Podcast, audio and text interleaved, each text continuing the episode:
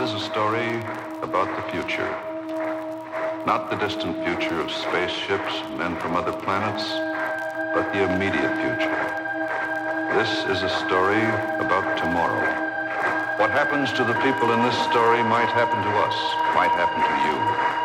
If we should ever relax in our fight for freedom, if we should ever allow any individuals or any group of individuals to reduce our freedom of thought, our freedom of speech, our freedom of religion, then what happens to the people in this story will happen to us.